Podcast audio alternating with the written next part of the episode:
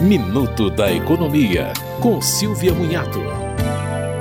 O governo ampliou o empréstimo consignado para pessoas que recebem o benefício de prestação continuada e Auxílio Brasil. Esse empréstimo é aquele que sofre desconto direto na remuneração. Até então, o consignado estava restrito a aposentados do INSS e servidores públicos. Também foi elevado de 35% para 40% o total da renda que pode ser comprometido com o pagamento do empréstimo. 5% do novo limite poderá ser usado para saque ou amortização de despesas de cartão de crédito.